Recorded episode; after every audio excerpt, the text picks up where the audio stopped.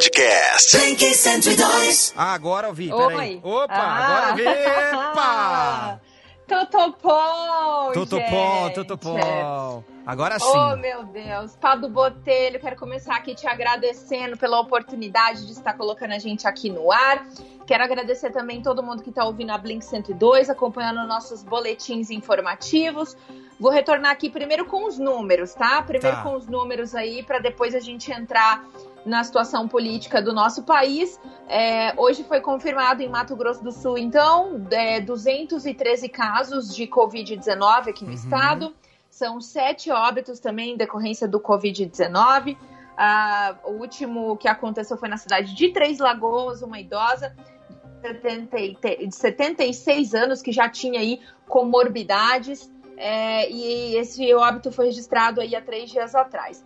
Bom, ah, depois desse número do estado de Mato Grosso do Sul, vou falar aqui os números do Brasil anunciados hoje à tarde pelo Ministério da Saúde. São 357 novos óbitos registrados em 24 horas por Covid-19 no Brasil, tá? Isso é 10,8% aí é, no aumento em relação ao dia anterior.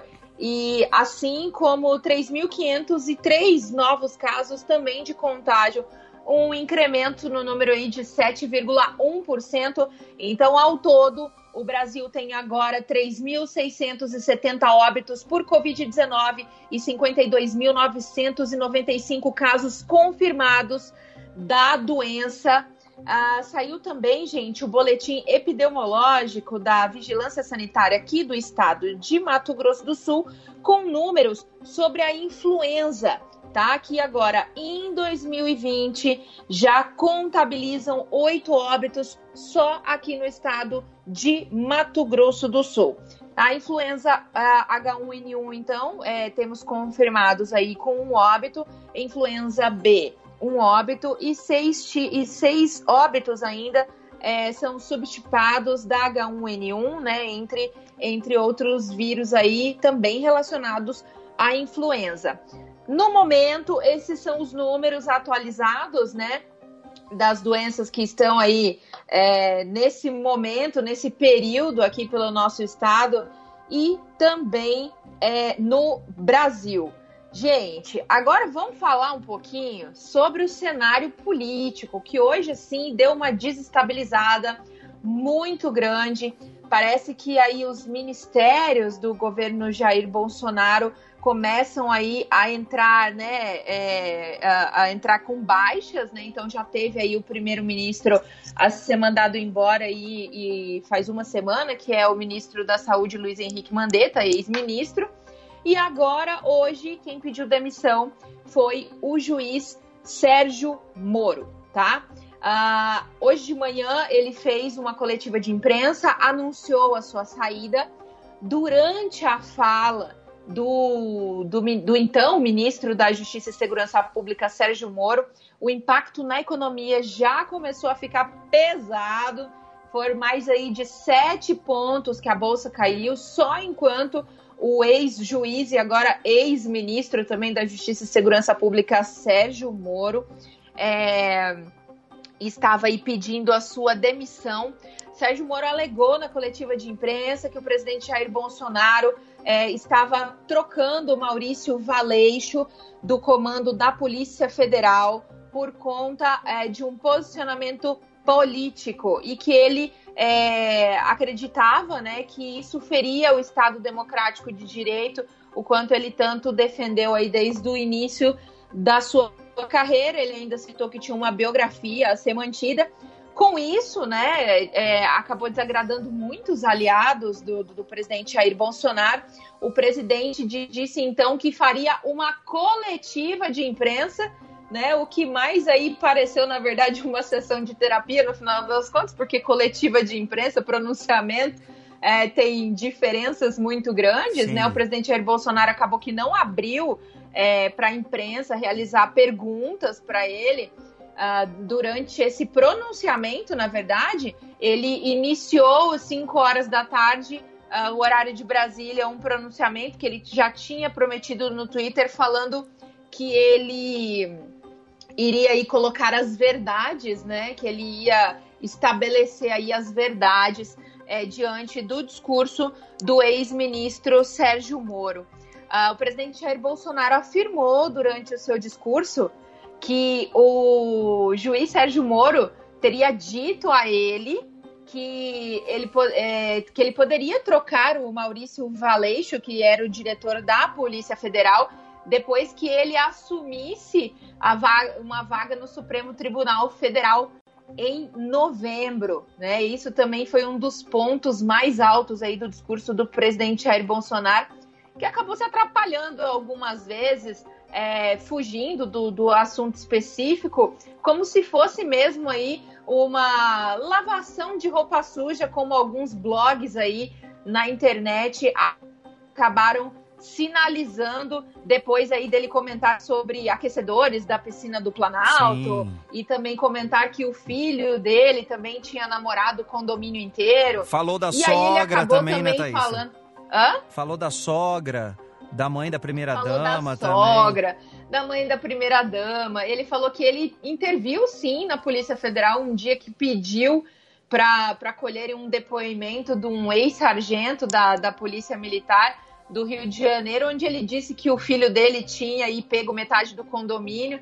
E mais uma coisa que desagradou muito durante o discurso do presidente Jair Bolsonaro foi que ele comparou a Marielle Franco é, como um caso inferior ao caso da tentativa de assassinato é, do presidente Jair Bolsonaro. Então, assim, ele alega que a Polícia Federal deu mais importância ao caso é, de resolução da morte da Marielle do que propriamente dito é, das pessoas que talvez tenham aí tentado é, mandar matar o chefe do executivo do país e que, se, que ele se colocava aí nessa posição superior a Marielle é, em um momento de investigação, né?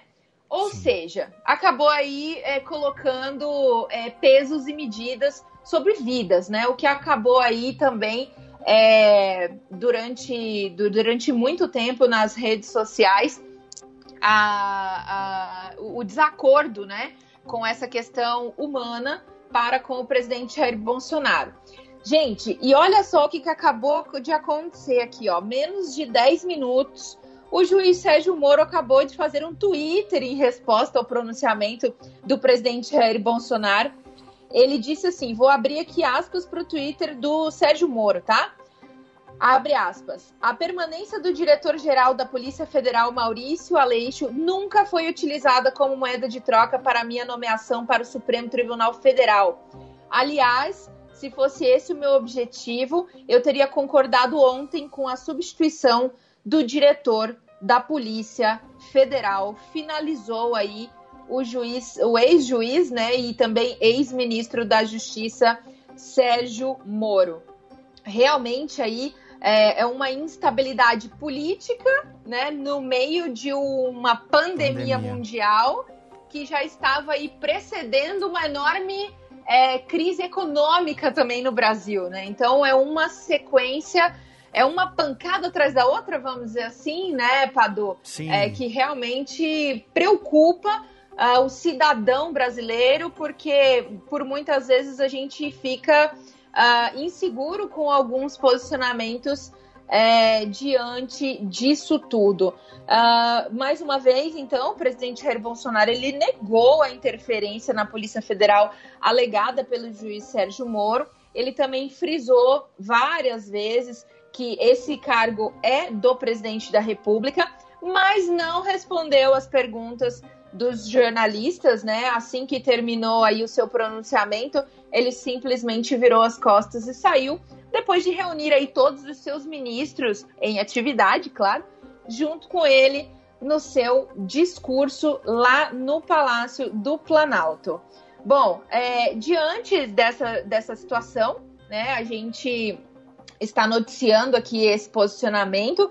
Um pouco mais para frente, a gente também vai poder aí colaborar com outras, uh, com outros, enfim, né, discursos que estarão por vir é, logo mais. Inclusive, o nome do, do, do novo ministro da Justiça e Segurança Pública também está aí por sair em, em, pouco tempo. Então, estamos aqui acompanhando, atentos, para do Botelho, a todas as movimentações políticas, de números, né? Porque realmente, em um momento como esse, a gente precisa ficar muito bem informado, porque disso aí depende também o futuro dessa crise da pandemia do coronavírus, Padu Botelho. Sim, concordo, Thaís. Eu acho que é um momento muito complicado para ter um, um, uma briga. Um, uma briga entre poderes, né, na, no meio político do, do Brasil, né? Eu acho que as atenções deveriam estar todas voltadas para o combate a essa pandemia e infelizmente no meio, não sei se antes do pico dessa, dessa, dessa pandemia aqui no Brasil acontece tudo isso, então quem sofre com isso é o cidadão brasileiro, né? Que fica no Exatamente. meio disso tudo, preocupado não só com o vírus, mas também com o futuro do seu país, em meio a tanta, tanta guerra entre aqueles que eles escolheram para né, ocuparem o cargo lá e agora toda essa briga. Tá complicado, né, Thaisa Maluf? Pois é, gente. A gente aguarda então novos posicionamentos aí que vêm do governo federal, principalmente num momento como esse, é, diretrizes que venham também do Ministério da Saúde, para saber como é, vamos conseguir aí combater o coronavírus de uma maneira mais eficaz. Bom, eu a qualquer momento volto aqui no, no boletim informativo da, da, da, Blink 102. Não esqueça de acompanhar lá no nosso site, blink102.com.br. Se puder, fique em casa, gente. Lave muito bem as mãos, mantenha-se informado, com segurança, com credibilidade. Né? Vamos saber aí avaliar é, as situações para poder aí é, continuar tendo uma vida saudável e equilibrada.